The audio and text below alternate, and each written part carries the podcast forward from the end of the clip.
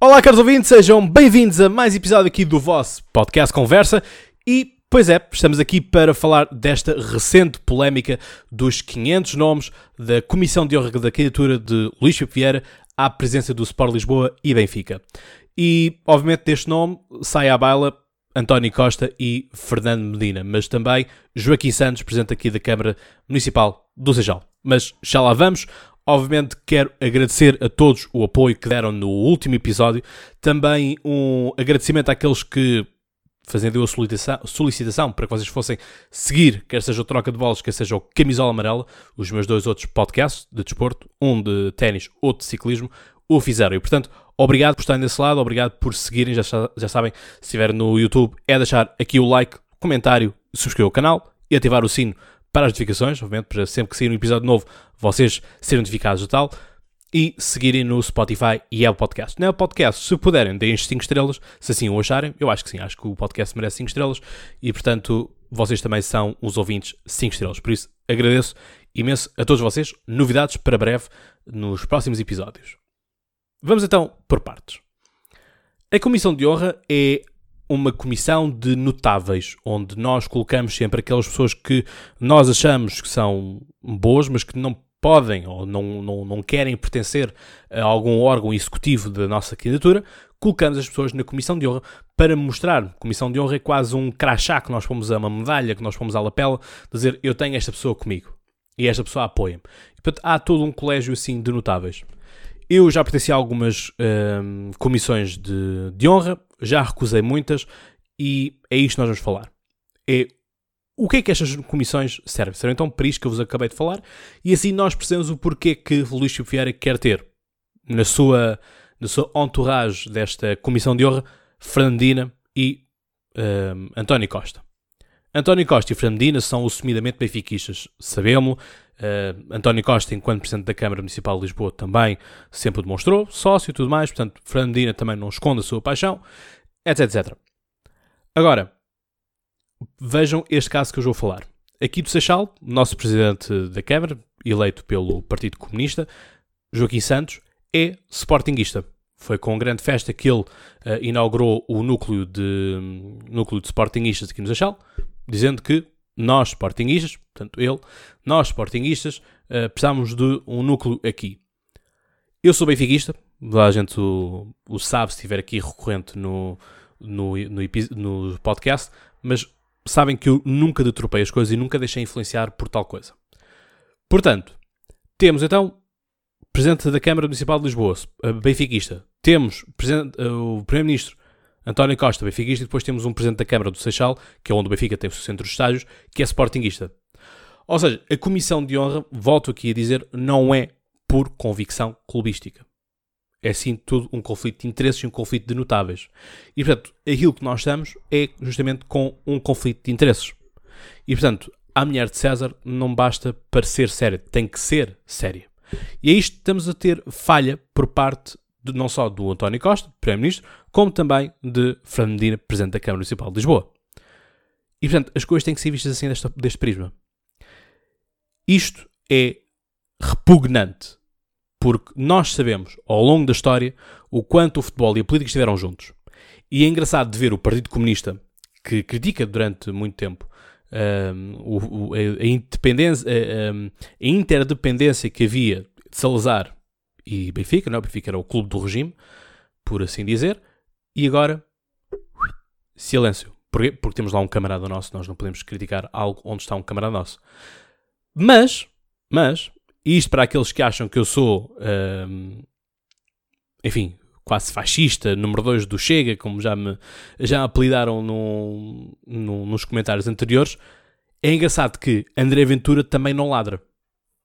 Isto para usar a metáfora do Daniel Oliveira, uh, comentador do, do, do Eixo do Mal, não o Daniel Oliveira, que faz, que faz as pessoas uh, chorar nas entrevistas de alta definição, em que ele, uh, portanto, diz, quando André Ventura estava a criticar o, o João Ferreira, que é candidato do, do PCP, portanto, também ele, eurodeputado à presidência da, da República, e ele, o Daniel Oliveira diz, rebola, rebola, faz o que o dono manda, não é? Portanto, não há uma crítica por parte de André Ventura nisto.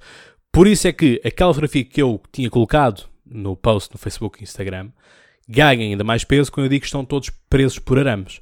De facto, André Ventura está sempre com o lixo viário, portanto, nada vai fazer algo que possa criticar e, e, e ser duro para com o lixo viário. Portanto, estes conflitos todos de interesse que existem é mau. É mau para toda a gente.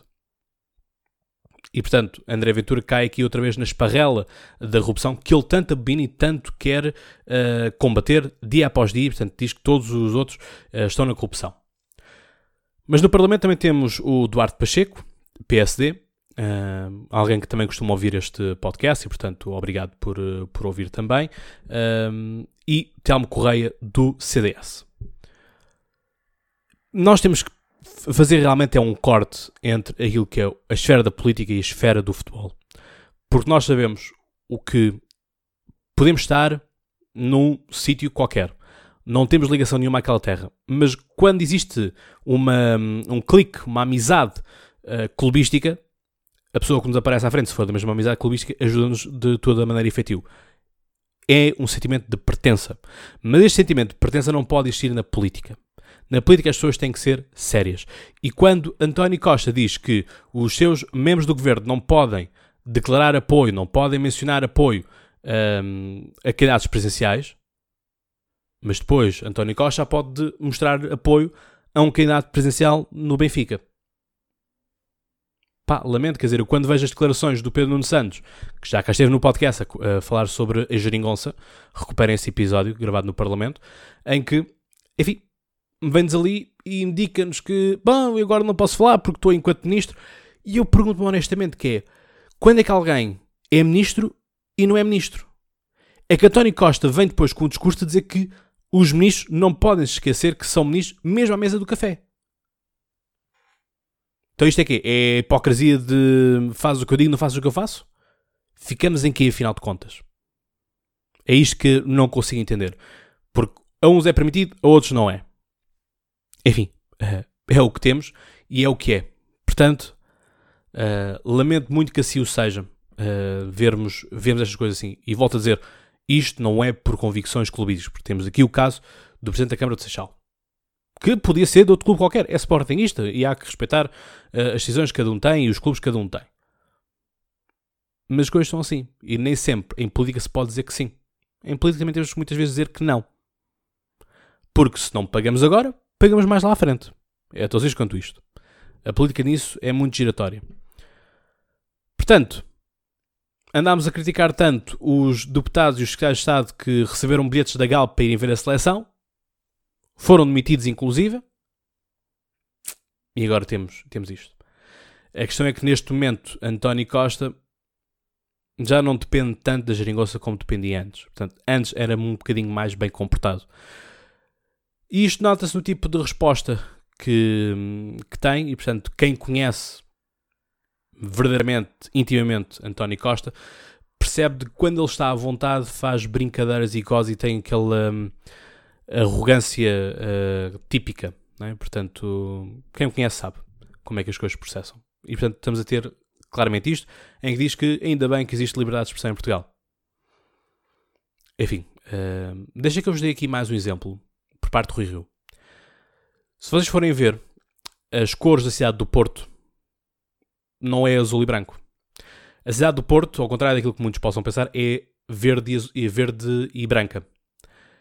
E portanto, o Rui Rio comprou na altura uma guerra, quando foi presidente da, da Câmara do, do Porto, uma grande guerra com o Futebol Clube do Porto e com, com, com Pinto da Costa, em que não os, não os, uh, não os recebia nos uh, passos do município uh, para fazer a festa. Assim como, por exemplo, Fernando Medina recebe o Benfica, recebe o Sporting quando ganha um campeonato, quando ganha uma taça, etc, etc. É? Portanto, as coisas são assim. E uh, o Rio, nisso, uh, tem que lhe tirar o chapéu. É uma, é uma personagem política que eu critico muito neste podcast.